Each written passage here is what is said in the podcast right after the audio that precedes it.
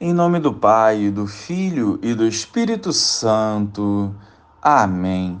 Bom dia, Jesus. Por intercessão de Nossa Senhora de Guadalupe, possamos crescer em santas virtudes para manifestar a vossa glória por entre as nações. Amém. Naqueles dias, Maria partiu para a região montanhosa, dirigindo-se apressadamente a uma cidade da Judéia entrou na casa de Zacarias e cumprimentou Isabel.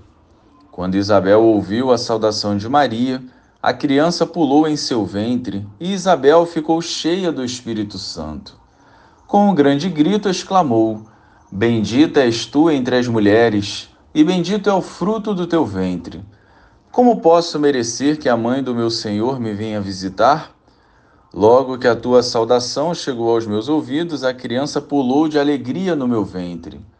Bem-aventurada aquela que acreditou, porque será cumprido o que o Senhor lhe prometeu. Então Maria disse: A minha alma engrandece o Senhor, e o meu espírito se alegra em Deus, meu Salvador. Louvado seja o nosso Senhor Jesus Cristo, para sempre seja louvado. Hoje a igreja celebra o dia de Nossa Senhora de Guadalupe.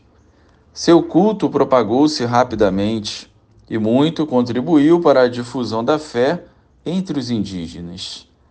Em 1531, a Virgem Santíssima apareceu a um indígena que caminhava para a cidade do México a fim de participar da catequese e da Santa Missa.